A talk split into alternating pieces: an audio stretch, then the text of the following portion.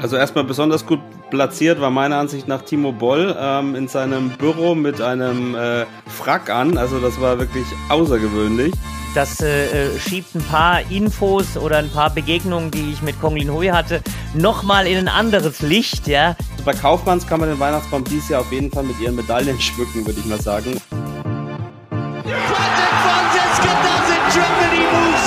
Timo Boll schraubt, arbeitet an seiner eigenen turnaround from twice runner-up here, Patricia Solia. Das ist unglaublich, das kann ich nicht glauben. Ping, Pong und Brause, der Tischtennis-Podcast. Mit Richard Brause und Benedikt Probst.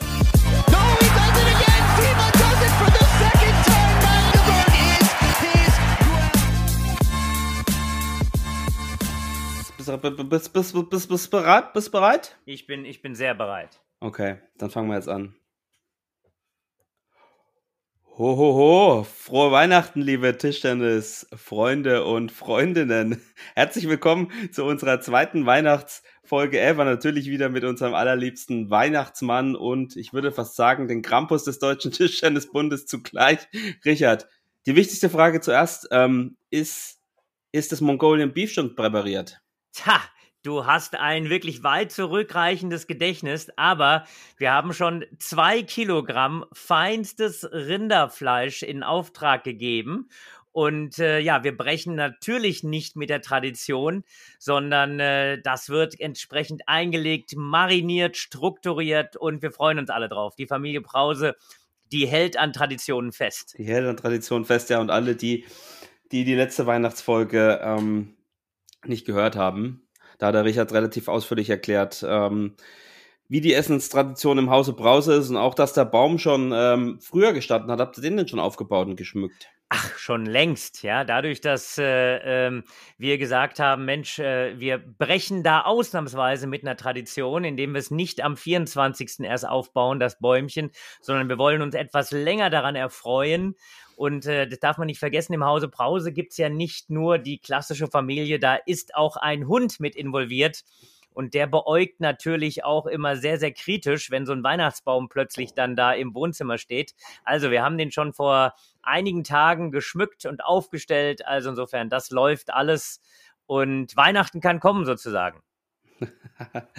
ja, bei dir auch. Du warst ja, hast ja, ich würde fast sagen, du hast ein, ein, ein Chat-Set-Leben geführt, wie, wie man sonst so von der Familie Geis, von den Geissens kennt in den letzten Wochen. Ähm, bist du wieder ein bisschen daheim angekommen nach, nach äh, USA und dann warst du noch in Portugal und ähm, bist du denn schon auch im Kopf schon in Weihnachtsstimmung?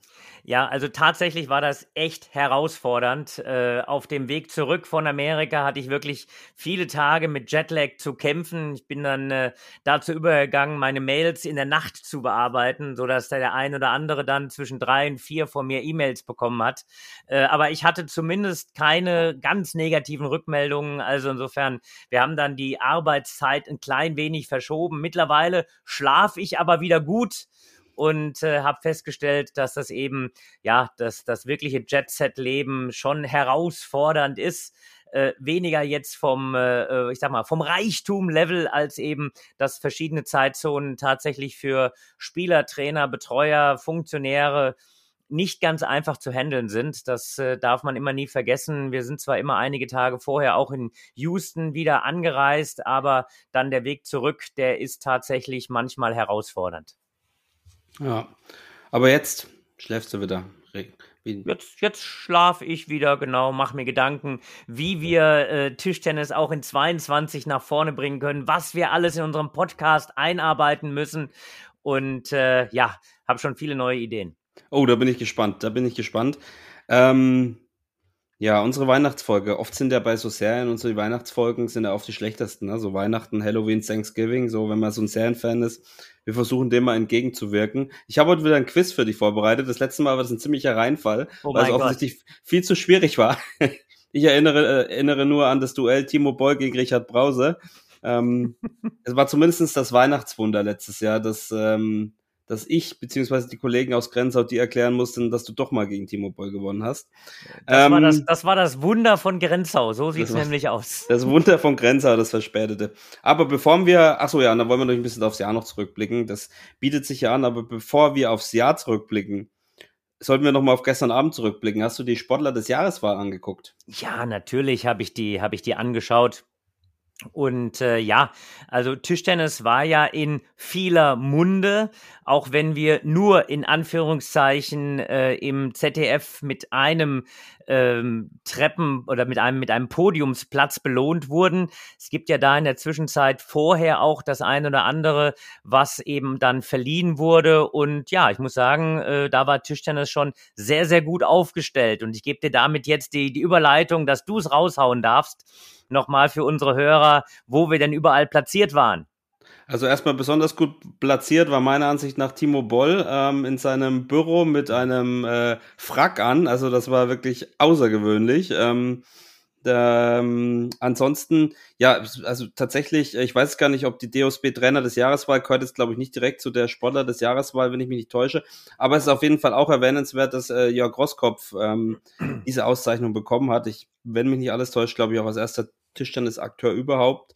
Ähm, Annette Kaufmann, über die sollten wir später nochmal kurz sprechen, ähm, ist die Newcomerin des Jahres geworden, eine Auszeichnung, die es auch seit ein paar Jahren jetzt gibt. Und ja, mit der Herrenmannschaft hast du schon gesagt, Platz drei. Patrick Franziska hat eine extrem gute Figur gemacht dort vor Ort, wie immer.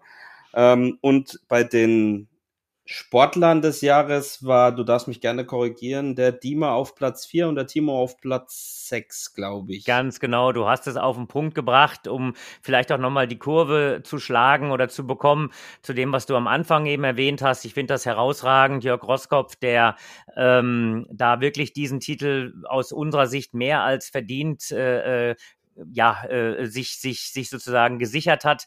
Das wird mittlerweile auch im Rahmen von Baden-Baden, von der Sportlerehrung des Jahres äh, verliehen ähm, und äh, wird halt leider noch nicht, das ist was, was die Jungs äh, aus Baden-Baden vielleicht für die Zukunft äh, sich nochmal überlegen können, äh, das auch im Zuge des ZDF zu machen. Also das ist quasi im Vorfeld verliehen worden, aber auch eben im Rahmen. Und äh, wer die Fotos dann auch gesehen hat, Newcomerin des Jahres, Annette Kaufmann, äh, die natürlich dann auch vor Ort war, ähm, das ist schon, denke ich, so gewesen in Kombination mit äh, Thomas Weikert, dem neuen DOSB-Präsident, der auch vor Ort war, schon, dass man sagen kann, ja, Tischtennis hat sich mehr als gut präsentiert und ja, Patrick Franziska im, äh, im ich hätte fast gesagt kleinen Schwarzen, aber das war nicht das kleine Schwarze, sondern das war natürlich auch äh, äh, im feinen Zwirn haben da alle einen guten Eindruck gemacht. Ja, der letzte Kämpfer, gell? Also ähm, Timo und Rossi in äh, Quarantäne. An dieser Stelle natürlich auch gute Besserung und alles Gute. Ähm, über Weihnachten in Quarantäne. Ich meine, du hattest, äh, du hattest Corona, aber jetzt ähm, gerade so Quarantäne über Weihnachten, das ist sicher so ziemlich das Blödeste, was man erwischen kann ähm, ja, der Dima in, in Russland und da war der Patrick äh, der, der letzte Mohikaner, hätte ich fast gesagt. Ja. Der letzte Verbleibende. Ähm, und, und das war, das war auch eine, eine ganz, ganz knappe Geschichte. Man, man darf ja nicht vergessen, nochmal ein Dank an, äh, an Patrick äh, und an FC Saarbrücken, dass äh, die eben ja da mitgespielt haben. Also der ist quasi, ähm, ja, ich weiß gar nicht, ob er geduscht hat. Ich gehe mal davon aus, dass, äh, denn er ist dann quasi im Auto direkt drüber gefahren von Saarbrücken nach Baden-Baden und die haben dann noch so ein Hintertürchen offen gehalten und äh, leider hat er das Essen verpasst, aber war pünktlich zur Ehrung da. Und wer Patrick Franziska kennt, der weiß natürlich, dass der Gute ähm, immer genügend Kalorien äh, zu sich nehmen muss, damit es ihm gut geht, äh, damit er seinen athletischen Körper natürlich auch entsprechend immer in perfektem Shape hält. Und ja, hat ein bisschen gejammert, dass er nicht pünktlich zum Essen da war, aber ich denke, äh, er hat da Tischtennis sehr, sehr gut vertreten, hat eine super Figur gemacht und glaube, ist auch wirklich ja eine Wertschätzung, äh, was äh, nicht nur Patrick Franziska, sondern was das Tischtennis insgesamt hier in 21 geleistet hat. Das stimmt und ich glaube, wir waren tatsächlich dieses Jahr auch medial wirklich gut repräsentiert, muss man sagen. Ähm, haben, sind, glaube ich, viele auch, auch auf Tischtennis aufmerksam geworden, nicht nur Olympia. Es war ja noch ähm, äh, die Weltmeisterschaften mit, mit, mit Timo jetzt, mit der Bronzemedaille, wo er im Sportstudio jetzt noch war vor zwei Wochen. Und ähm, die Auftritte sind ja trotzdem immer wirklich äh, sympathisch und ähm, also wir können uns da, glaube ich, du, du kannst dich als Sportdirektor, glaube ich, auch nicht um die Medienkompetenzen deiner Spieler und Spielerinnen beschweren, oder? Nein, nein, absolut nicht. Es werden ja auch immer äh, diverse Workshops angeboten. Das einen oder anderen haben wir tatsächlich auch, auch noch schon mal mitgemacht, aber im Großen und Ganzen sind das nicht nur Tischtennis-Profis, sondern auch mediale Profis. Äh, wenn ich mir einen Patrick oder, oder, oder einen Timo, aber auch einen Dimitri Ovtcharov an, anschaue, auch die äh, Auftritte ähm, mit den ganzen Emotionen unserer, unserer Mädels, äh, als die da eben ganz knapp diese Bronzemedaille verpasst haben. Also ich glaube, wir haben uns äh, mit äh, den wirklich tollen Ergebnissen, auch manchmal den Niederlagen äh, sehr, sehr gut präsentiert und haben Tischtennis in 21 ja, vielleicht wirklich nochmal so ein bisschen auf ein anderes Niveau gebracht. Das ist das Fazit des Sportdirektors. So, pass auf. Ähm, ja, also auf jeden Fall, äh, wir werden das auch verlinken. Ähm, es gibt, man kann sich das in der Mediathek nochmal angucken. Du hast schon gesagt, ähm, Annette ist nicht zu sehen und äh, Rossi auch nicht. Die haben wirklich nur diese, ich glaube, diese drei Wahlen gemacht. Der Thomas wird noch interviewt, habe ich gesehen. Wir verlinken das in den Show Notes und dann könnt ihr da einfach mal reinklicken. Ähm, ähm, die Tischtennis, unsere Tischtennisjungs waren gleich am Anfang und äh, der Thomas in der Mitte. Und ja, wir, lieber Richard, kommen jetzt zum legendären Weihnachtsquiz. Und ja, wie ich schon gesagt habe, letztes Jahr habe ich dich da ein bisschen, ähm, bisschen überrumpelt, hatte ich das Gefühl. Ich weiß nicht, ob du dich noch erinnern kannst. Ich habe ehrlicherweise auch noch mal reingehört. Ähm, und ähm, ja, das Resultat war auf jeden Fall, dass wir ein Weihnachtslied singen mussten am Ende. Ich glaube, wir werden zu einem ähnlichen Resultat äh, kommen. Ich weiß nicht, ob du dir schon, äh, schon eins ausgesucht hast, aber ich wäre auf jeden Fall bereit, ja. Ähm, Du, ähm, ähm, das, wir müssen Traditionen versuchen zu schaffen. Also äh, wir sollten es nur vorher ankündigen, damit die Leute, die sich äh, äh, nicht sicher sind, ob wir gut singen, auch frühzeitig ausklinken können. Genau. Aber ein also, kleines Weihnachtslied zum Schluss, das müssen wir noch singen. Genau, wir hängen das, äh, wir hängen das dann einfach ganz ans Ende für alle die sich dann fremdschämen, die können es dann direkt, können es dann direkt ausmachen. Also pass auf, ich habe, ähm, mal, eins, zwei, ich glaube, ich habe sechs Fragen oder so. Ich habe versucht, sie ein bisschen leichter zu gestalten. Ich hoffe, das ist mir gelungen. Ja, ich bin, ich bin gespannt. Das letzte Mal war es ja ein Reinfall. Ein Reinfall, genau, in Schaffhausen. Was sagst du eigentlich zu meiner Weihnachtsmütze? Diese, ich, ich habe schon überlegt, wann ich das thematisiere. Vor allem der Bommel ist herausragend und äh, ohne Schleichwerbung machen zu wollen. Also äh, die, ich, ich sag's jetzt mal, ich haus raus, diese Aldi-Mütze, äh, die gepaart mit einem Herz in der Mitte ist, die sozusagen auf der Vorderstirn prangt. Das ist quasi herausragend. Kann ich also nur empfehlen, wir sollten später da auch absolut ein Bild reinstellen, weil äh, ja, die ist einfach kleidsam. Ja, ist auch so, wir werden nicht bezahlt von den Gebrüdern Albrecht, sondern ähm, ich habe mir die mal gekauft. Ein Freund, der arbeitet bei, bei Aldi und ich wollte eigentlich auch den Weihnachtspullover ähm, haben, aber der hat mir nicht gepasst. Naja, ähm, soll auf jeden Fall keine Schleichwerbung sein. Ähm, ich kaufe auch woanders ein. ähm, so, Wenn jetzt ein Run auf diese Aldi-Mützen losgeht, dann weißt du, wer das runtergebrochen hat. Ja, das ähm, so, so viele Hörer haben wir leider noch nicht, Richard, dass wir da Trends ähm, lostreten. Ähm, ja, wollen wir anfangen? Bist du bereit fürs ich bin, ich bin gespannt. Okay, ich fange an mit einer, für mich glaube ich, leichte Frage. Wer hat mehr TTR-Punkte? Der CDF-Moderator Norbert König oder der Ex-Präsident Michael Geiger? Das ist eine sehr gute Frage. Ich hätte gesagt Norbert König. Richtig. Ja. Ich muss mal gerade, ich wollte ganz mal, mal gucken, wo, wo, er, ähm, wo er spielt. Ähm, ich äh, weiß es aber gerade. Ich ist auch, ähm, ich hab's, ich hab's auch schon mal rausgesucht, aber ähm, ich kann dir die TDR-Punkte sagen. Norbert K äh, König hat äh, 1225 und unser ehemaliger Präsident 1090. Hast du mit ja. Norbert König mal Tischtennis gespielt? Wir haben mal ein paar Bälle gemacht, genau. Und ich weiß, sein Sohn spielt äh, auch äh, sehr ambitioniert, hat auch Spaß daran. Also ist tatsächlich eine Tischtennisfamilie und der Norbert versucht natürlich auch immer Tischtennis da in Position zu bringen beim ZDF. Und äh, ja, also 1200, äh, hat er auch noch ein bisschen Luft nach oben. ja, aber es scheint ein großer Tischtennis-Fan zu sein, auf jeden Fall. Ähm, Wäre vielleicht auch mal jemand für unseren Podcast, oder? Für 2022. Meinst du, der würde uns besuchen? Kannst du ihn umgarnen? Ach, das würden wir bestimmt hinbekommen. Da hat er ja Spaß dran. ähm, wir dürfen ihn halt dann nicht so sehr in die Mangel nehmen wegen Tischtennis im Fernsehen und so. Aber du bist ja so, du bist der TTV Nierstein, spielt er. Ich Ja. hab's jetzt äh, original live gegoogelt. Nierstein hat auch eine, eine, eine etwas äh, äh, ja, größere Vergangenheit. Ich meine, dass da sogar mal ein Zweitligaverein in Nierstein gewesen ist. Äh, ist aber auch schon ein paar Tage her. Also er spielt in der vierten Mannschaft an Brett 1 auf jeden Fall. Na gut, wieder Haben was das auch gelernt. geklärt. Ja, und der Michael, der macht ja keinen Hehl daraus, dass er, ähm, äh, dass er jetzt kein begnadeter Tischtennis, aber ein leidenschaftlicher Tischtennisspieler ist. Und, das äh, ist das, ja- Entscheidende. ich genau, meine, dass ist er, das- dass er Noppen auch spielt auf einer Seite. Also äh, ist da ähm, eben, wie sagt man so schön, im Schnibbeln unterwegs. Genau, das ist ja was zählt. Die Leidenschaft und dass man sich immer im Rahmen des Regelwerks bewegt. So, zweite Frage. Wusstest du, dass Yola ein Akronym aus zwei Wörtern ist? Und zwar welchen? Das ist der Herr Joost aus Landau.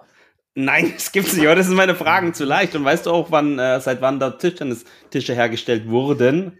Oder Oh. wann das losging? Das weiß ich tatsächlich nicht. Wir machen ja jetzt wirklich schon Werbung für, für Yola da, aber äh, tatsächlich haben die eine, eine, eine eigene Produktion, auch so eine, ja, so eine, so eine Fertigungsstraße für Tische. Ähm, also da ist Yola viele Jahre für bekannt. Ähm, aber ich weiß nicht seit wann. Klär mich auf. 1952.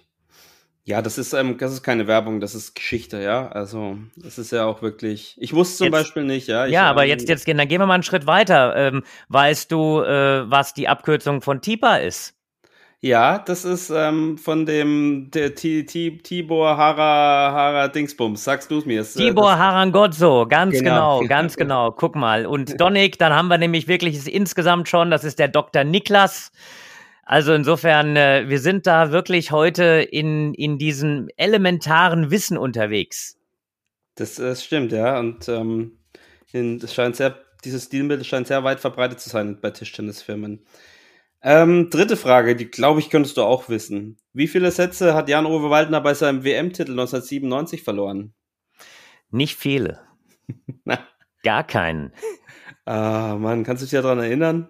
Wahrscheinlich schon. Da warst du ja in der Blüte deiner Schaffenskraft sozusagen, hätte ich gesagt. Naja, also ähm, sagen wir mal so, ich war nicht live äh, dabei, aber der hat da natürlich herausragendes geleistet und äh, man guckt sich natürlich diese Art und Weise zu spielen dann auch im Nachgang an. Ähm, da hat er schon was herausragendes geleistet. Bin mal gespannt, ob das äh, irgendwann nochmal zu wiederholen oder zu toppen ist. Äh, beziehungsweise zu toppen ist schwer, wenn du keinen Satz verloren hast. Aber da, Ja, da hat er schon mehr als ein Ausrufezeichen gesetzt. Ja, das ist auch, also irgendwie gefühlt ist es völlig aus der Zeit gefallen, dass ein, Ja. ein, ein nicht, nicht Chinese ähm, eine Weltmeisterschaft ohne einen Satz zu verlieren gewinnt. Also, Also ähm, ich, ich habe schon, man, man, man bemüht das ja häufiger, äh, dass man sagt, die Spieler sind alle etwas enger zusammengerückt, aber ich habe tatsächlich dieses Gefühl, dass äh, natürlich ein paar Ausrufezeichen seitens der Chinesen nach wie vor gesetzt werden. Aber zumindest, ich glaube, das kann man konstatieren, äh, dass es äh, ähm, schon lange nicht mehr so ist, dass ein Chinese oder auch ein Japaner oder jemand, den man quasi vorher nicht auf der Pipeline hatte, einfach zu einer Weltmeisterschaft kommt und äh, dann quasi alles aufmischt. Ähm, auch ein Malong, äh, der das erste Mal so aus dem Kopf raus in, äh, in, in, in Zagreb 2007 äh, im Einzel gespielt hat. Ich meine, da hat er damals gegen Jose Juk verloren. Der hat ja wirklich ein paar Tage gebraucht, bevor er dem Ganzen so seinen Stempel aufgedrückt hat, wie er das dann die letzten Jahre gemacht hat. Ähm, ja, Fan Sedong ähm, hat sich jetzt mit der Weltmeister, mit dem Weltmeistertitel natürlich auch da äh, in den, in, in dieses Konzert der ganz Großen hineingespielt. Er war eigentlich auch vorher schon ein ganz großer, aber er hat dann noch einiges zu tun, um, äh, um Malong da von diesem Drachenthron, ich sag's jetzt mal so, äh, etwas zu stoßen. ja. Schauen wir mal. Vielleicht ähm, Annette Kaufmann. Annette Kaufmann, jetzt, jetzt, jetzt, jetzt, spri jetzt springst du aber. Ich habe eigentlich noch ein paar weitere, ja, ja, es kommen noch weitere, Fragen. Fragen äh, ja, ich erwartet. will, ich, ich will auch nicht zu viel, will auch nicht so, so, zu viel Druck auf die Annette ähm, aufbauen, dass sie der neue Jan-Ove Waldner, der neue weibliche Jan-Ove Waldner wird. Also das ist, bisschen, bisschen zu viel verlangt. Guck mal, da kriegst du sofort den Hustenreiz. ja, ich, ich, ich, ich bin ein bisschen, ich bin seit, äh, seit Wochen erkältet. Das schlägt mir auch ein bisschen aufs Gehirn, glaube ich, bei mir. Aber komm, lass uns lieber schnell in der nächsten, äh, nächsten Frage weitermachen. Die wird jetzt ein bisschen schwieriger. Ähm, den wievielten EM-Titel hat Timo Boll in Warschau gewonnen? Insgesamt, alle Disziplinen. Both. Einzel wäre einfach. 19. Bist du dir sicher? Ziemlich sicher, aber nicht hundertprozentig. Also ich habe äh, den 20. tatsächlich Ach, recherchiert. Okay. Ähm, äh, acht, acht Einzel, sieben Mannschaft und fünf Doppel, glaube ich, war es. Wenn mich nicht alles täuscht. Ich also, aber, ich, also ich habe natürlich bei Wikipedia auch nachgeguckt, muss ich sagen. Ich habe jetzt äh, nicht die einzelnen äh, Ergebnislisten ähm, bemüht. Dann dann glauben wir den Listen von Wikipedia mal. Also ich weiß, äh, dass also mich. Einzel achtmal, da sind wir uns ja einig. Ne? Das, ja, also äh, ich, ich, ich weiß, dass tatsächlich mich äh, der ein oder andere dann so mit einem Augenzwinkern äh, nach den äh, Europameisterschaften in Warschau angesprochen hat, dass wir ernsthaft sprechen müssen, was mit dem Doppel passiert, äh, weil wir da tatsächlich äh, ähm, nicht ganz vorne waren. Aber ja, wir haben, wie gesagt, auch in Warschau und bei den Europameisterschaften, die danach eben auch kamen, auch im Nachwuchsbereich richtig gut performt. Und äh, es, ist, es ist keine Selbstverständlichkeit. Das kann ich immer nur ähm, betonen und bin natürlich auch gespannt. Der Druck ist natürlich da für nächstes Jahr, für die Europameisterschaften in München. Aber ja, die anderen schlafen nicht. Das bedeutet, wir müssen noch viel weniger nicht schlafen. Also ähm, doppelt seit 2010 nicht mehr. 2-2, 2-7, 2-8, 2-9, 2-10. Ja, und Mannschaft ähm, 19, 17, 11, 10, 9, 8, 7 habe ich jetzt hier. Aber ähm, zusammen müsste das eigentlich 20 ergeben, wenn mich nicht alles täuscht. Ach, 20, ja. Ähm, wir können noch mal einen Faktencheck machen. Ich vertraue dir. Ich habe mich jetzt knapp an den, an den 20 herangetastet. Es sei mir verziehen. Ja, weil Weihnachten ist, zählt es auch als richtige. Na gut. ähm, jetzt kommt wieder eine leichtere. Welches Jubiläum feierte die Ping-Pong-Diplomatie in diesem Jahr in Houston? Lass mich kurz überlegen. 50 Jahre, war das so? Ja, genau, 1971 war das bei der WM in Nagoya. Die haben ja da auch jetzt in Houston, haben sie da auch so ein bisschen ähm, ein Event draus gemacht. Ähm, aus dieser äh, ja, Freundschaft, die da entstanden ist. Ich krieg das auch gar nicht mehr so genau zusammen, wie das war. Das war ein amerikanischer Spieler, ähm, der sich irgendwie mit einem chinesischen Spieler anfreundete und äh, danach äh, lud, glaube ich, der chinesische Verband den amerikanischen Tischtennisverband äh, ein ähm, oder zu einem Trainingslager und daraus entstand dann eben auch, dass hochrangige Politiker, die nach China reisten, unter anderem Henry Kissinger und Richard Nixon. Ich habe es mir jetzt hier mal aufgemacht und ähm, ja, die, die Beziehungen zwischen den beiden äh, Ländern verbessern, die ja zu diesem Zeitpunkt doch sehr angespannt waren. Ja. Du als alter Geschichtsexperte, was fällt dir zur Ping-Pong-Diplomatie ein? Ja, es ist tatsächlich so, jetzt mal äh, weg von der, von der ganz großen Politik, dass das eigentlich auch so der Beginn war, dass man ähm, ja auch äh, europäische Spieler, deutsche Spieler äh, nach China eingeladen hat. Äh, ich habe dann im Nachgang äh, mit äh, Hans-Joachim Nolten gesprochen, der äh, bei Butterfly äh, arbeitet. Der hat äh, da quasi äh, noch alte Fotos herausgekramt, wo er dabei war, wo ein Peter Engel dabei war, äh, die dann quasi in jungen Jahren sich in großen Hallen in China mit den äh, mit den besten Chinesen messen durften. Und äh, ja, das äh, war eine, eine spezielle Situation. Ähm, ich weiß nicht, ob da diese alten Geschichten entstanden sind, äh, äh, dass äh, äh, auch der Hausmeister besser gewesen sei als äh, der eine oder andere aus der Nationalmannschaft. Das ist natürlich alles auch, äh, ja, das sind diese, diese großen Geschichten, die man immer mit einem Schmunzeln erzählt. Ganz so wird es mit Sicherheit nicht gewesen sein, aber damals war natürlich diese, diese Kluft noch mal ein Stück größer, als das eben heute der Fall ist. Ja. So, und jetzt zur letzten Frage. Es dreht auch um China. Es geht um Kong Ling Hui, der ja in China nicht nur wegen seiner Erfolge im Tischtennis hoch angesehen ist, sondern auch, weil er mit wem verwandt ist. Das ist eine gute Frage. Eine sehr, keine Ahnung. Sag's mir. du wirst niemals drauf kommen. Aber er ist tatsächlich verwandt. In der 76. Generation ist er ein zeitlicher Nachfahre von Konfuzius. Ach. Ja, das steht in, ähm, in dem 1000 verrückte Tatsachen Tischtennisbuch. Ähm, das ist immer ja wieder ein speziell. gutes Weihnachtsgeschenk übrigens. Ähm, von Bernd Imgrund, das habe ich letztes Jahr schon angepriesen. Da hole ich mir dann immer diese ähm, spannenden Informationen raus und ähm, mit Konfuzius verwandt zu sein, also das ist natürlich das, das, hat, das hat was. Das, Das hat was, hat ja. was, ja. Also vor allem, äh, das, das, das äh, schiebt ein paar Infos oder ein paar Begegnungen, die ich mit Kong Lin Hui hatte, nochmal in ein anderes Licht, ja. Er war äh, 95 äh, gerade Weltmeister geworden und äh, ja, ist natürlich da ein ganz herausragender Spieler gewesen und ich äh, war damals für meine Verhältnisse ein vernünftiger Spieler auch und äh, äh, habe in, äh, in Ochsenhausen gespielt und Rainer Ile, Gott hab ihn selig, der ja äh, maßgeblich dazu beigetragen hat, äh, dass eben Ochsenhausen sich weiterentwickelte, dass äh, das Liebherr Master College äh, quasi ins Leben gerufen wurde. Der hat damals diese Verpflichtung von Kong Lin Hui äh, bekannt gegeben und ja, ich durfte dann auch äh, das ein oder andere Mal doppelt spielen, war natürlich unglaublich nervös ähm, und bis dann irgendwann äh, Kong Lin Hui mir gesagt hat, Richard, du musst das Doppel führen. Und ich guckte ihn an, ich sage, okay, also wie, wie stellst du dir das vor? Sagt er, ja, äh, ich bin 17 Jahre, du bist 24 Jahre, der ältere Spieler führt das Doppel. Ja, soweit dazu, dass er der direkte Nachfahre von Konfuzius ist. Äh, da kam ich philosophisch an meine Grenzen.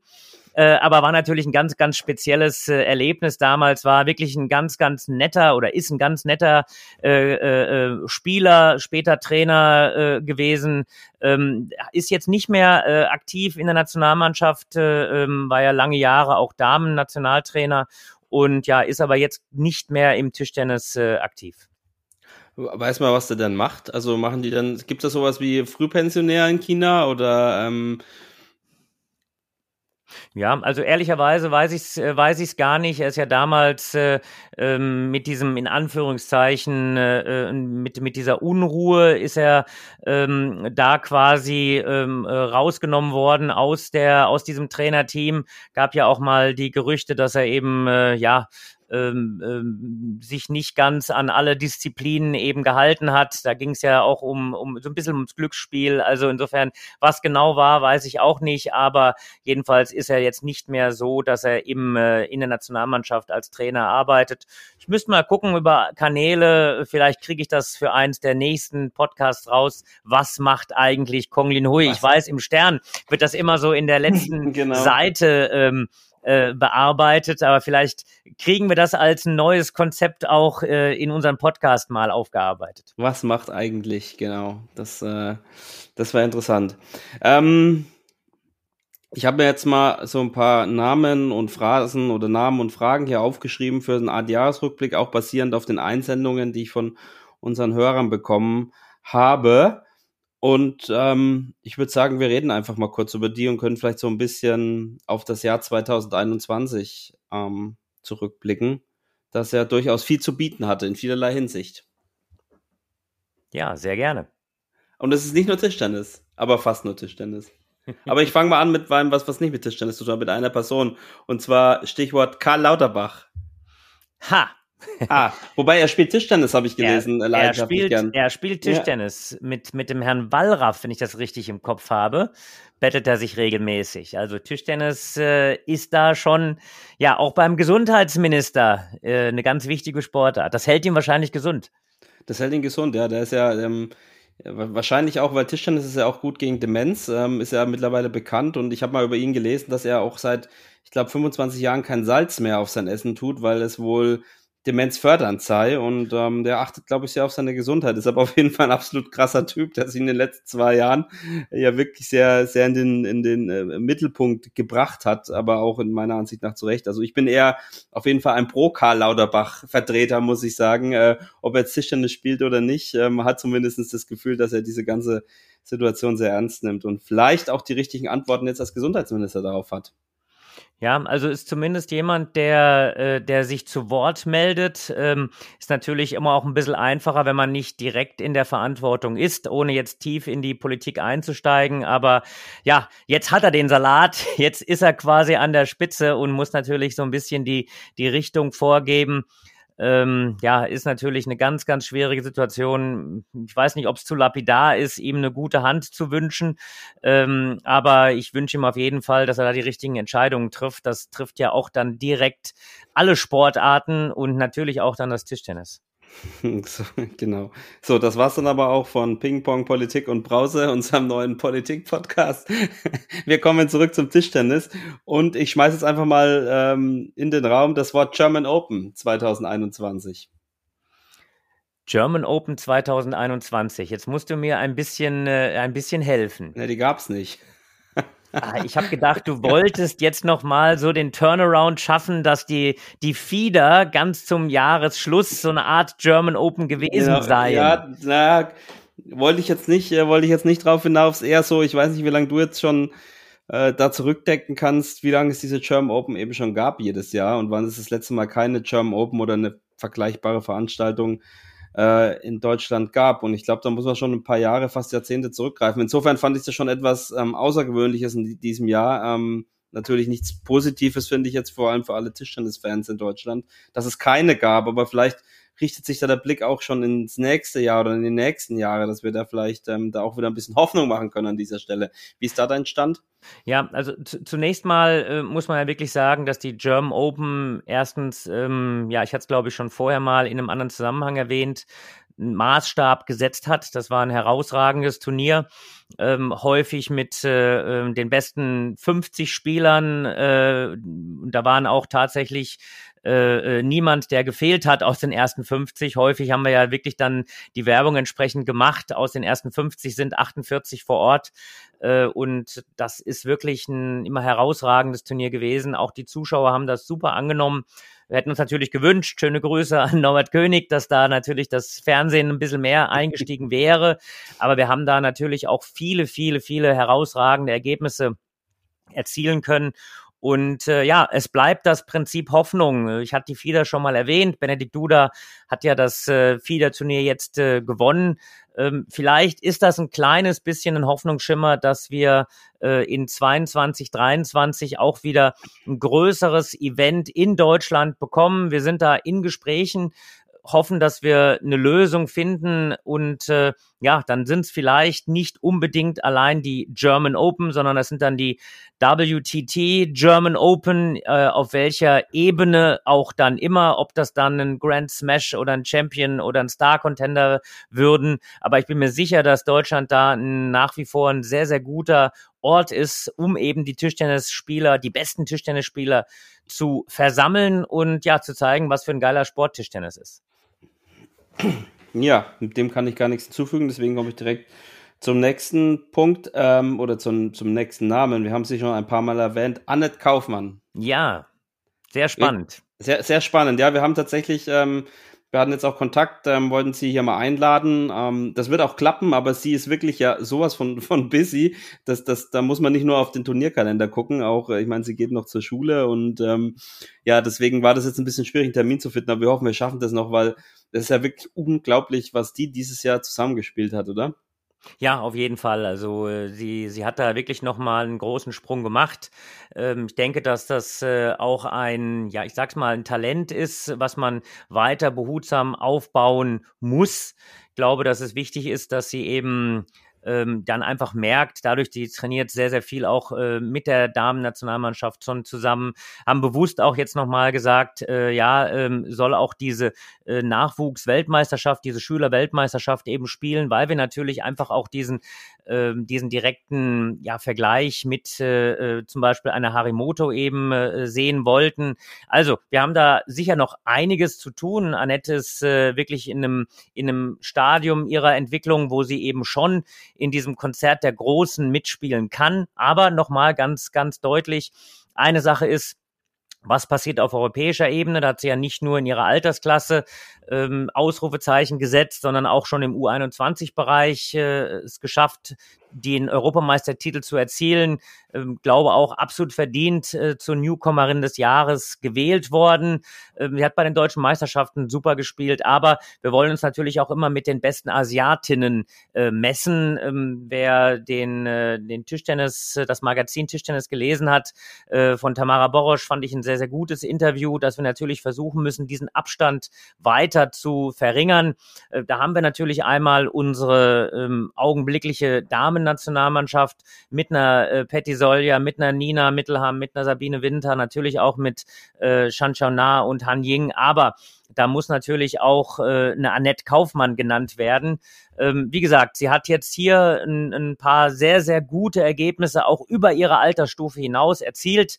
Glaubt, dass sie ähm, bei einigen Dingen einfach natürlich noch einen Verbesserungsbedarf hat. Hat man zum Beispiel auch bei einer Schülerweltmeisterschaft gesehen, wo sie im Viertelfinale gegen die Singapur-Chinesin eben verlor. Aber diese Vergleiche sind halt unglaublich wichtig und man darf natürlich auch jetzt nicht vergessen, das Mädel ist 15 Jahre und da ist natürlich auch eine Menge auf sie jetzt eingeprasselt. Ähm, aber ich glaube, dass wir ähm, ja voller Zuversicht da in die Zukunft blicken können. Ähm, muss halt weiter fleißig dabei sein, aber da gibt's glaube ich, ein sehr, sehr gutes äh, Trainerteam um sie herum und ich bin da guten Mutes. Vielleicht ja, noch dann auch einen kleinen Ausblick zu, zu geben. Deswegen hat mir das sehr, sehr gut gefallen dass sie die äh, U21-Europameisterschaften eben gewann. Dadurch hat sie ihren persönlichen Platz für die Europameisterschaften in München erspielt. Also wir sind bei dem bei den Damen sogar noch mal einen Schritt weiter. Äh, Franziska Schreiner hat sich ja auch qualifiziert. Also insofern wir haben sieben Einzelstarterinnen. Da müssen sich die Herren noch mal eine Scheibe abschneiden, würde ich sagen. Genau, ja. Und man muss wirklich sagen, sie hat äh, ja das Triple geholt bei den Jugend-Europameisterschaften Sie ist, wie du schon gesagt hast, äh, bei den U21-Europameisterschaften ähm, hat sie gewonnen als jüngste Teilnehmerin ever. Sie war im Halbfinale bei den deutschen Meisterschaften. Sie war äh, bei den Damen bei, dem, bei der Team-Europameisterschaft mit dabei, hat Gold gewonnen. Sie war jetzt im Viertelfinale. Ähm, also ich sag mal so, sie kann sich ihren Weihnachtsbaum, also bei Kaufmanns kann man den Weihnachtsbaum dieses Jahr auf jeden Fall mit ihren Medaillen schmücken, würde ich mal sagen. Und ja. ähm, die ganzen WTT Youth Events, bei denen sie mitgespielt haben, die habe ich jetzt noch gar nicht aufgezählt. Ähm, also wirklich herausragend. Ähm, wir freuen uns auf alles, was dann noch kommen mag und hoffentlich, dass sie auch mal zu uns kommen mag. Ja, das, ho das hoffe ich auch. Also ich bin mir sicher, dass, äh, dass sie das gelegentlich dann einrichten wird. Aber es soll kein Stresstermin werden, sondern es soll tatsächlich, äh, ähm, wenn es reinpasst, dann werden wir sie bestimmt da haben. Genau, also ähm, wir sind ja auch immer freundlich. Wir machen ja keinen Stress. Wurde uns jetzt auch übrigens wieder vorgeworfen ähm, von einem Zuhörer, dass wir immer so positiv berichten, aber wir sind halt nun mal so positiv, ne, Richard? Und wir sind halt auch nun mal der Deutsche Tischtennisbund. Das muss man. Und du bist der Sportdirektor. Dich würde ich gerne mal sehen, wie du dich hinstellst und dann äh, den, den Stab über und den Spielern oder der Spielerin brichst das geht, das geht ja auch nicht und ist ja auch nicht Sinn und Zweck, oder? Also nein, nein. Ähm, es, ich, das, das muss man tatsächlich auch so ein bisschen äh, immer relativieren. Äh, ich denke, das ist eine Sache, was wir in der Außendarstellung machen. Da ist es auch Aufgabe, auch des Sportdirektors, natürlich auch mal kritische Dinge anzusprechen, aber äh, die Hauptkritikpunkte, wo wir quasi äh, uns verändern müssen, wo wir äh, Dinge ähm, angehen müssen, die sollte man erst intern besprechen. Ich glaube, so fährt man insgesamt besser einen Stab über jemanden zu brechen. Da muss man wirklich ja. sehr, sehr, sehr genau überlegen, was man da macht, denn häufig, gerade im Tischtennis, wir sprechen von einer ganz langjährigen Entwicklung, sind oder ist der gleiche, über den man vielleicht dann den Stab gebrochen hat, der, der dann das nächste Mal ja, die, die Kohlen aus dem Feuer holen muss. Insofern ist es, denke ich, schon wichtig, ganz kritische Dinge zunächst mal intern anzusprechen. Genau, was soll jetzt nicht heißen, dass keine Zuhörer kritisch sein dürfen, weder gegenüber unserem Podcast noch gegenüber ja, den Dingen, die wir da besprechen oder dem Deutschen Tischtennisbund oder sonst irgendjemanden. Das nehmen wir immer gerne auf und besprechen wir auch, aber ähm, ich sag mal so, äh, wie du schon gesagt hast, äh, die wirkliche Kritik, die übt ihr dann bei euch in der sportlichen Leitung auch intern ähm, und besprecht das. Und das hat dann zumindest für uns als Deutschen Tischtennisbund auch, dafür sind wir nicht, ich würde nicht sagen, nicht unabhängig genug, würde ich behaupten, ja. Ähm, äh, aber wer das mag, kann ja einen Tischtennis-Podcast machen, wo man dann viel Kritik übt. Ähm, wir können es dann gerne dazu auch, dazu auch äußern. Ähm, lass uns weitermachen von Kritikpunkten zum persönlichen Highlight. Was war dein persönliches Highlight? Und jetzt bitte nur eins ja, also persönliches Highlight, äh, das ist insgesamt und bleibt, das sind die Olympischen Spiele in, in, in Tokio gewesen. Ähm, da zu differenzieren, äh, ist es der Einzelwettbewerb mit der Bronzemedaille von Dimitri oder eben die, äh, die, äh, die Mannschaft Silbermedaille. Ähm, ich glaube, das ist schwierig. Das muss man so in der Gesamt, im Gesamtzusammenhang äh, äh, sehen.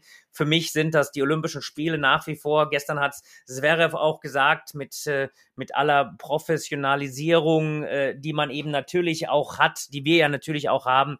Er hat ganz deutlich gesagt, äh, Olympische Spiele, das ist für ihn das Größte. Und das ist auch für jeden Sportler, der einmal an Olympischen Spielen teilgenommen hat oder eben auch um die Medaillen gespielt hat, ähm, der, der kennt dieses Gefühl, egal ob wir da jetzt äh, ähm, mit den Damen eben sprechen, die knapp an der Medaille vorbeigeschrammt sind, oder mit den Herren, die eben äh, einmal mehr die Silbermedaille gewonnen haben, oder auch der Dimitri, wie er quasi dann, das kam gestern auch nochmal, dieser, äh, ich glaube, das war auch kein Zufall, dieses dieses Scheitern gegen Malong, um dann eben am nächsten Tag, äh, 24 Stunden später wieder aufzustehen, das sind Geschichten aus meiner Sicht, die nur Olympia schreiben kann. Deswegen das für mich das absolute Highlight. Das stimmt, ja. Also für mich würde ich auch in dem Fall tatsächlich Dima, Dimas Halbfinale und äh, Spiel um Platz drei rausnehmen. Das war wirklich unglaublich und wir waren ja beide dabei, dass da sind so einige Fingernägel flöten gegangen. Ähm, bleiben wir bei Olympia. Ähm, mein nächstes Stichwort, meine nächste Person, Valentin Baus. Ja, auch ganz stark muss sagen, äh, ähm, nochmal Gratulation gehen raus, äh, da eben äh, äh, nicht nur ins Finale zu kommen, sondern auch diese Chance äh, zu nutzen. Ähm, das hat der Valentin super gemacht. Das hat äh, das ganze Team, äh, Volker Ziegler, mit dem ich da in Austausch bin als Cheftrainer äh, äh, des Paratischtennis, äh, das ist wirklich eine, eine ganz, ganz tolle Geschichte gewesen. Ähm, ja, ich weiß nicht, ob wir es schon mal erwähnt hatten. Äh, wir hatten im Vorfeld äh, uns abgesprochen, Volker und ich, äh, derjenige, der ja etwas besser abschneidet bei den Olympischen Spielen, der musste den anderen dann zum Essen einladen. Und äh, ja, ich hätte gerne auch den Volker eingeladen, aber der Volker musste mich einladen, weil einfach die Medaillenanzahl doch noch mal eine Nummer größer war und äh, zeigt eben Tischtennis äh, im Parabereich ist wirklich was was ganz ganz Besonderes. Wir haben, ich weiß nicht, ob wir das schon mal erwähnt haben, wir haben uns auch einen Tisch geteilt, den äh, Center Court, den haben wir ähm, äh, mit dem Paratischtennis gemeinsam finanziert äh, und äh, wir mussten uns auch nicht streiten. Das ist ja ein Tisch gewesen, der auch ähm, ja speziell erstens angefertigt wurde, dann speziell äh, nach Deutschland transportiert wurde in einem Kühlcontainer, damit er sich eben auch garantiert nicht verzieht. Und äh, allein der Kühlcontainer hat schon äh, ähm,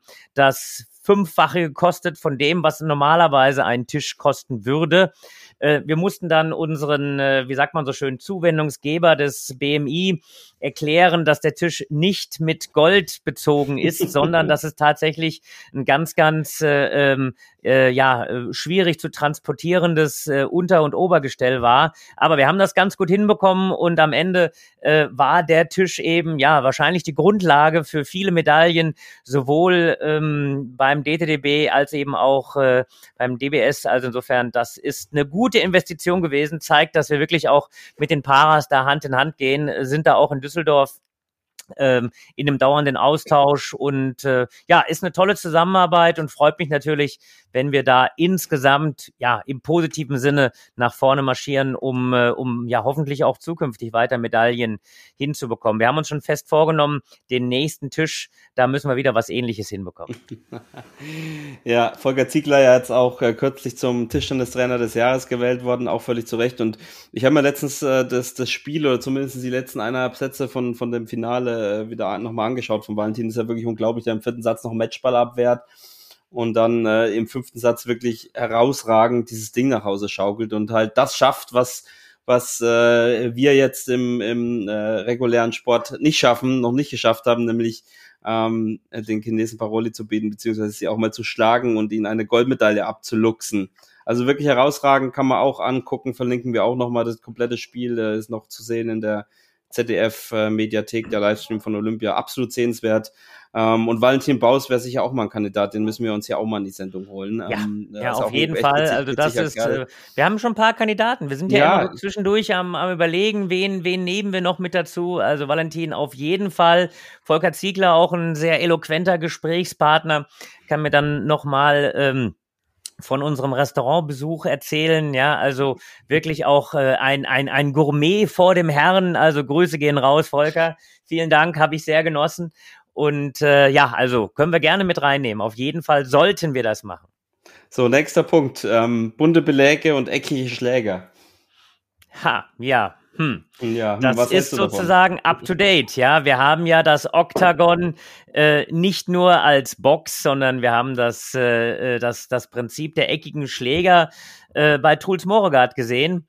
Ähm, ja, ich würde mal sagen, ganz neu ist das nicht. Das gab schon vor äh, äh einigen Jahren mal. Da gab es die Violine, äh, die ein, ein französischer Spieler gespielt hat ähm, wo man quasi auch dann so ein bisschen das Ganze eben zugeschnitten hat. Ähm, das ist jetzt nochmal aufgenommen worden mit dem, mit dem Oktagon als, als Schläger. Ich glaube, nennt man das so? Ich glaube, es nennt man so, ne? Also eckiger Schläger.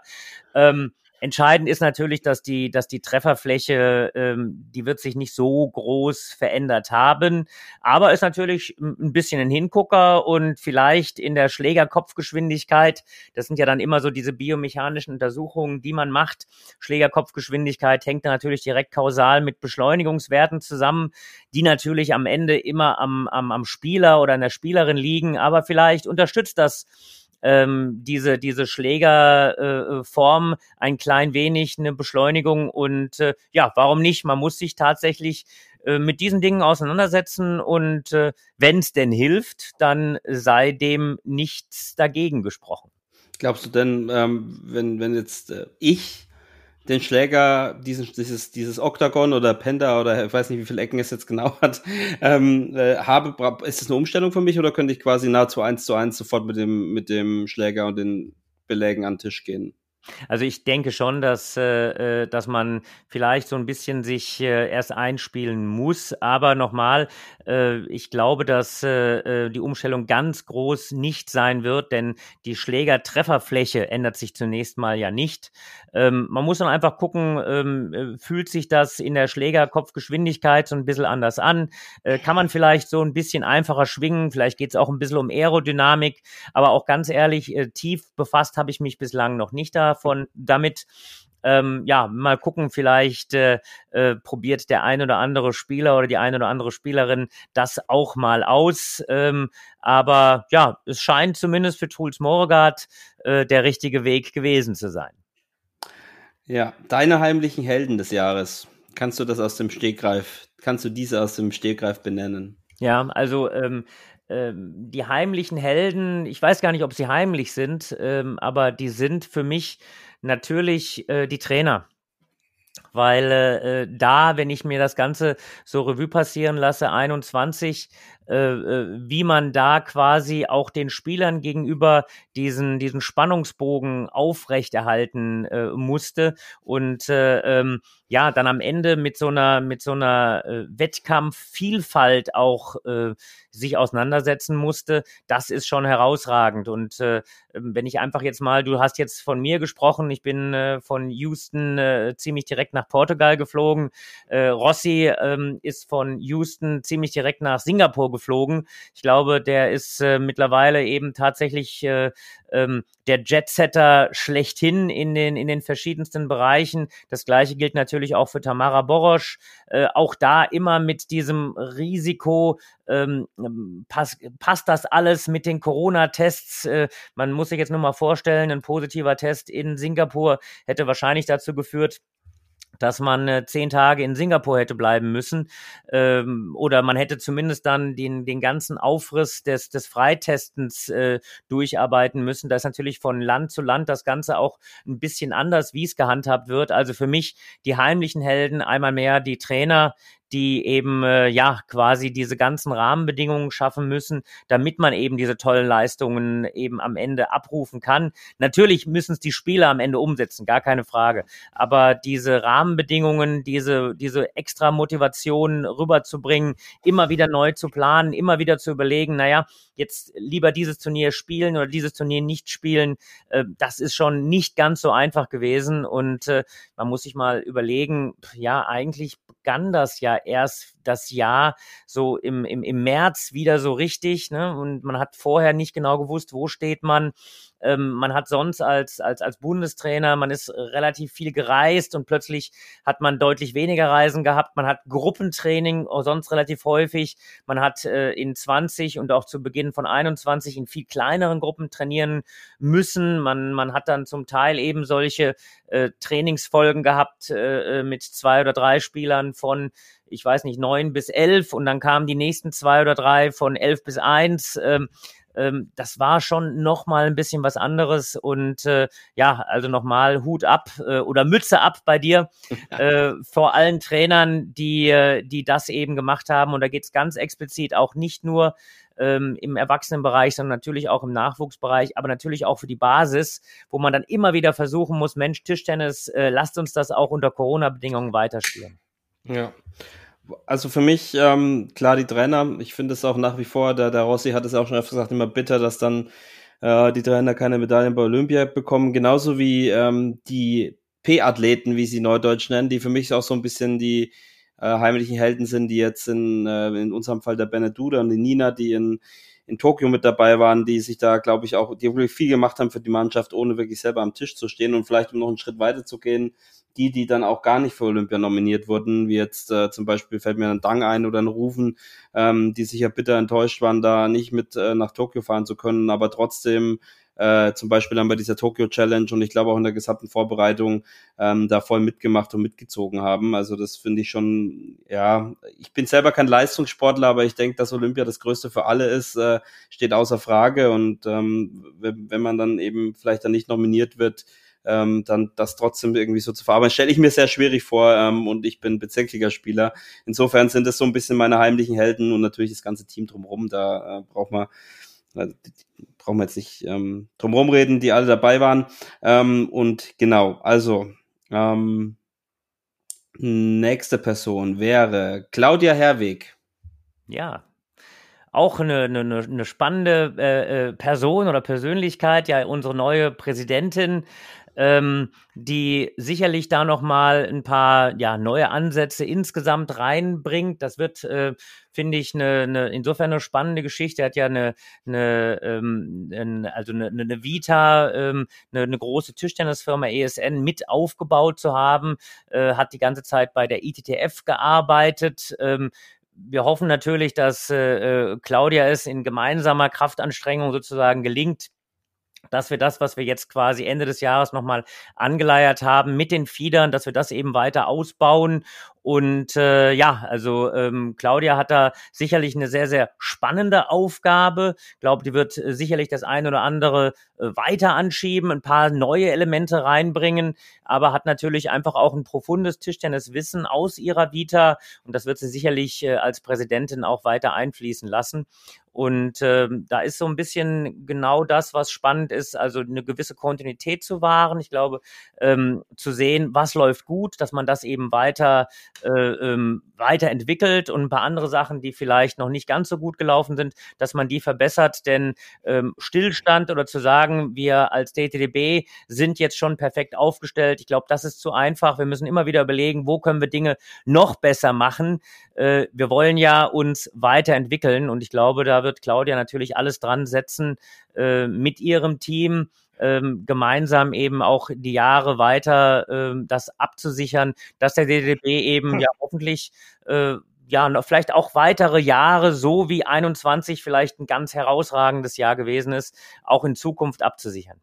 Genau, seit ähm, 11. Dezember die erste Präsidentin des Deutschen Tischtennisbundes, der ja in drei Jahren, in ja, drei Jahren 100 Jahre alt wird. Also auch historisch gesehen eine wirklich ähm, bemerkenswerte Wahl und wir wünschen ihr alles Gute. Ähm, mal schauen, was da so kommt. Du hast gerade gesagt, sie ist eine absolute Tischtennis-Fachfrau und äh, löst äh, den Michael, den Michael Geiger ab, der ja in unserer letzten Folge vor Houston zu Gast war und so ein bisschen einen Einblick auch gegeben hat, ähm, wie es so ist, Präsident zu sein. Genau. Und äh, ich komme zum nächsten Punkt. Das hätte das Jahr 2021 nicht gebraucht. Ja, das ist, das ist einfach. Äh, Corona hätte es nicht gebraucht. das äh, äh, ist einfach was, was uns, ich befürchte, uns noch etwas weiter verfolgt. Äh, äh, ja, wir müssen das Beste draus machen. Ich äh, befürchte, dass wir uns auch 22 noch weiter damit in den verschiedenen Ausprägungen äh, und den verschiedenen Namen, man muss ja quasi fast wöchentlich neu dazulernen. Ähm, ich habe den Titel äh, äh, CLO, also Covid Liaison Officer. Das hätte in dieser Form auch nicht gebraucht. Ich wäre da lieber weiter der Teilmannschaftsleiter für Olympia geblieben.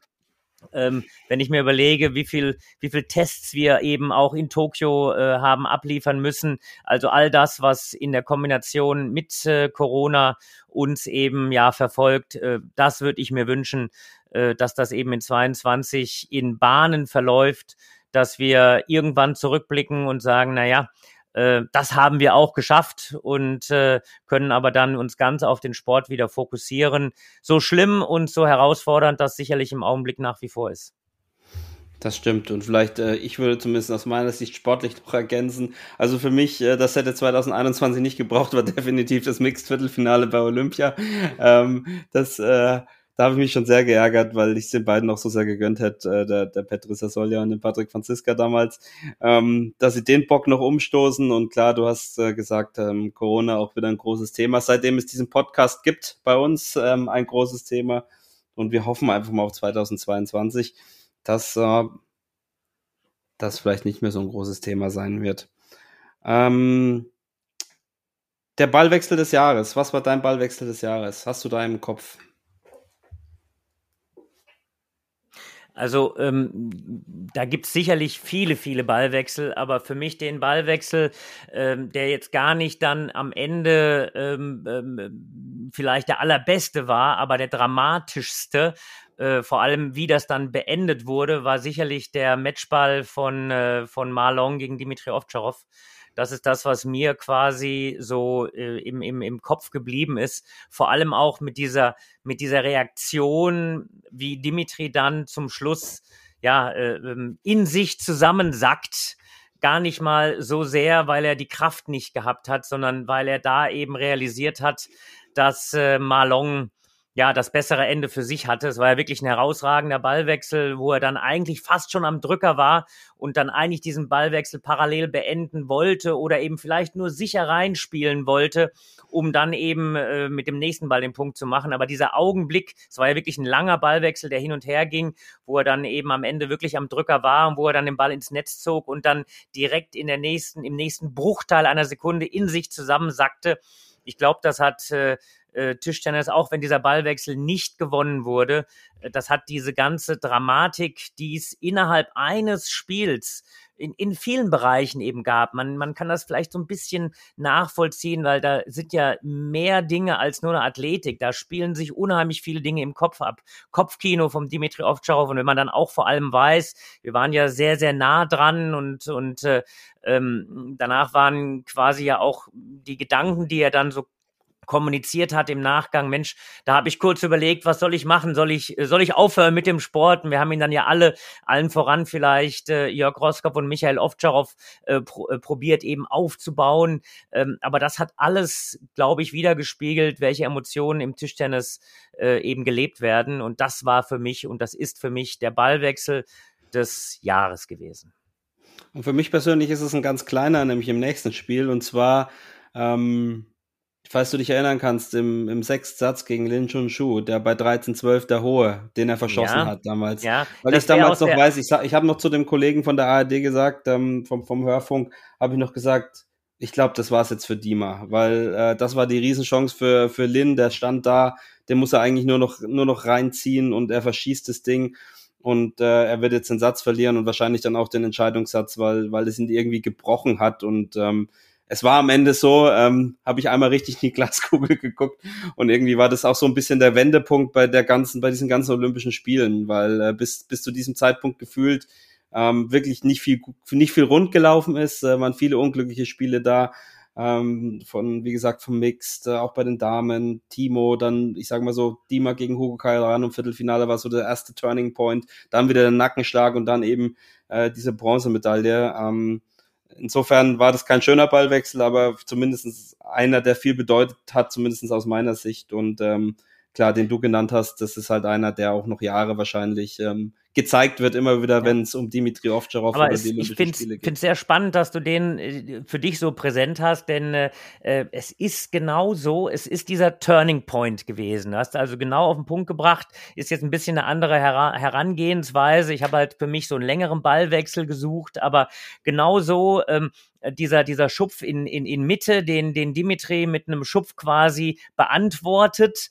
Und dieser Schupf war nicht besonders, der war halb hoch und äh, lag eigentlich, wie, äh, wie man als Tischtennisspieler häufig sagt, naja, es ist angerichtet. In welche Richtung möchtest du, dass ich diesen Punkt eben jetzt verwende? Und ja, dann zieht er ihn quasi ohne Not drüber. Und das war tatsächlich der, der Turnaround. Interessanterweise, wenn man sich das Spiel ähm, von Lin Yunyu anguckt, äh, er hat da tatsächlich das ein oder andere Mal äh, diese Bälle eben ähnliche Bälle auch verschlagen. Da hat ihm in dieser in dieser ja spannungsgeladenen Situation, da ist ihm so ein bisschen die Vorhand weggebrochen. Das war das ein oder andere Mal auch im letzten, im entscheidenden Satz so. Und ja, vielleicht war es auch ein klein wenig ausgleichende Gerechtigkeit und man muss diesen Turning Point, äh, diesen Turning Ball immer in Zusammenhang lesen oder sehen mit dem Ballwechsel gegen Malong. Ja, das große Ganze hat sich dann am Ende in die Richtung des DTDB bewegt und das ist doch sehr, sehr schön. Das stimmt. Ich habe hier noch Dima stehen, aber ich glaube, zu ihm brauchen wir gar nicht mehr so viel zu sagen, beziehungsweise haben wir jetzt auch schon ähm, schon viel gesagt. Ähm, einfach unglaublich. Ähm, er war ja auch bei uns vor Olympia und ähm, er hat am Ende genau dieses Drama, was er immer, äh, was, wir von ihm erwarten, hat er auch wieder geliefert. Und zwar diesmal noch mit der, mit der Kirsche auf der Sahnetorte obendrauf. Ähm, wirklich unglaublich, auch in den Mannschaftswettbewerben. Ähm, wir hatten Annette Kaufmann vielleicht noch ähm, zu dem, ich würde fast sagen, männlichen Pendant, wenn auch etwas älter. Kai Stumbe hat auch ein herausragendes Jahr gespielt. Auch einer, der wo man wirklich sagen kann, okay, der, der ist jetzt on fire, oder? ja, Kai. also ähm, wir, wir brauchen, ähm, ich habe heute, heute früh ein, ein, längeres Interview gegeben für Tischtennis, äh, wo wir tatsächlich auch nochmal so ein, ein bisschen versucht haben, Revue passieren zu lassen, was eben auch im Nachwuchsbereich geschehen ist. Ähm, Fakt ist, dass äh, der Kai vor vielen Jahren ja schon, ich sag mal, als äh, der Nächste gehandelt wurde und äh, äh, Fakt ist aber auch, und das sehen wir immer wieder mal, ähm, auch äh, mal weg von Kai hin zu einem Benedikt Duda oder von einem Dank, zu einem Dang Chu, dass wir ein bisschen länger brauchen, um am Ende oben anzukommen. Für Kai war es sicherlich äh, ein super Jahr und äh, ja, der hat Blut geleckt, äh, der ist in der Nationalmannschaft äh, äh angekommen und wir sind natürlich äh, froh, dass wir so jemanden wie ein Kai eben auch äh, dabei haben und der wird natürlich weiter angreifen und Feier ist schon gut ausgedrückt. genau. So, jetzt habe ich hier noch einen Begriff äh, ähm, stehen. Vielleicht kannst du den gleich mit deinen Wünschen fürs kommende Jahr verbinden, nämlich Schweden. Ich weiß nicht, ob du da jetzt drauf gekommen bist, aber ähm, vielleicht aus meiner Warte so ein bisschen, die haben sich spätestens jetzt mit der Weltmeisterschaft auch vielleicht zu dem Konkurrenten in Europa äh, für uns entwickelt, die, der sie eigentlich ja schon seit Jahren sind, aber jetzt äh, mit mit Rüs Mörregard und mit mit einem Anton Kellberg, der jetzt auch ein unglaubliches Jahr wieder gespielt hat und natürlich mit Matthias Frank, Christian Kaiser und das sind natürlich äh, un vier unglaubliche Spieler und ähm, deswegen habe ich mir die hier nochmal aufgeschrieben, vielleicht auch mit der Perspektive, ob das äh, irgendwie vielleicht dann auch so äh, bei den Herren jetzt ähm, die Herausforderungen auch im nächsten Jahr sein könnten. Auf jeden Fall und ich, ich freue mich auf diese Herausforderung. Äh, Schweden ist äh, auf Augenhöhe mit uns. Ich glaube, das kann man, kann man wirklich sagen. Wir haben das ja schon eigentlich länger erwartet. Da sind dann ein paar Sachen, die ja von Schweden vielleicht nicht optimal geliefert wurden, was halt auch immer wieder mal passieren kann. Aber Schweden ist insgesamt sehr, sehr gut aufgestellt und äh, ja, ich wünsche mir im kommenden Jahr oder auch in den Jahren, dass wir uns mit Schweden häufig betteln, aber häufig auch das bessere Ende für uns haben.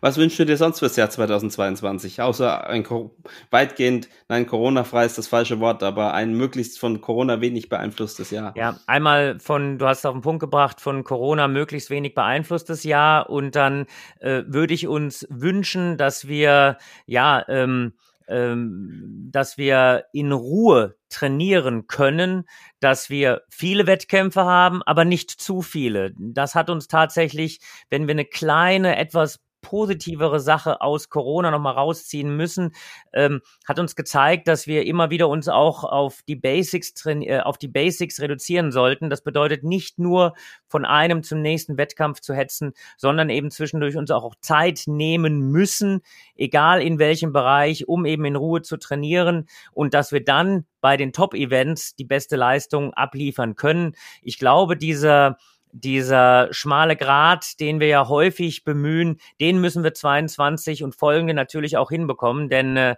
ähm, durch diese ja, Verschiebung der Olympischen Spiele werfen quasi die nächsten Olympischen Spiele schon fast wieder die Schatten voraus und äh, ja, da gilt quasi schon in 22 äh, drauf hin zu trainieren. Nach, nach den Spielen ist vor den Spielen, um es mal so zu sagen. Ja, sehr gut. Ähm, ich wünsche mir auf jeden Fall, dass alle unsere Hörer und Hörerinnen gesund bleiben und dass sie uns treu bleiben, auch im Jahr 2022. Wir versuchen das, Richard, äh, glaube ich, so weiterzuführen, oder? Ähm, auf, auf, auf, auf jeden Fall. Ich hoffe, es macht, es macht allen Spaß. Uns macht es zumindest Spaß. Zumindest zwei haben Freude dran. Aber ich hoffe, äh, alle anderen, die das regelmäßig hören, wir haben ja eine, eine wirklich eine, eine nette und, äh, und unterstützende Community. Das gibt uns natürlich auch immer Motivation. Äh, auch nochmal einen Podcast extra rauszuhauen. Ich glaube, dass äh, das äh, ähm, macht auch uns beiden insofern Spaß, weil Benedikt, du spielst mir natürlich immer sehr gut die Bälle zu. Also nochmal ein großes Dankeschön an den Vorlagengeber. Ja, genau. so wie Manfred Kalt das früher immer mit der Bananenflanke gemacht hat. Ich weiß nicht, auf wen hat er immer geflankt? Auf Horst Rubesch? Äh, ja, oder ja, war der dann, dann wärst du Manfred ja. Kalt und ich Horst Rubesch. Wäre auch nicht ja, schlecht. Äh, du wärst der Knipser auf jeden Fall.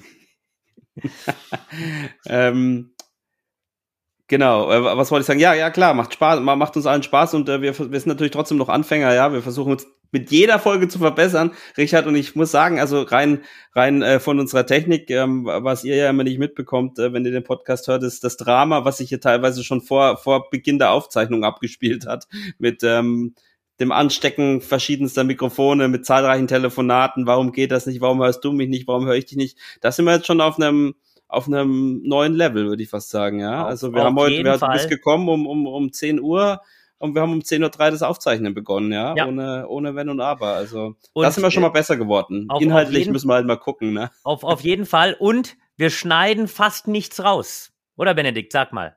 Nee, also ähm, ich weiß gar nicht, ob ich in dem Jahr überhaupt was rausgeschnitten hat bei den Folgen. Ich, also wenn nur Kleinigkeiten, ähm, aber äh, eigentlich nicht. Also ähm, gibt, gibt auch keinen Grund. Ähm, meistens. Und ihr nehmt uns das auch sicher nicht für übel, wenn wir mal Unsinn erzählen.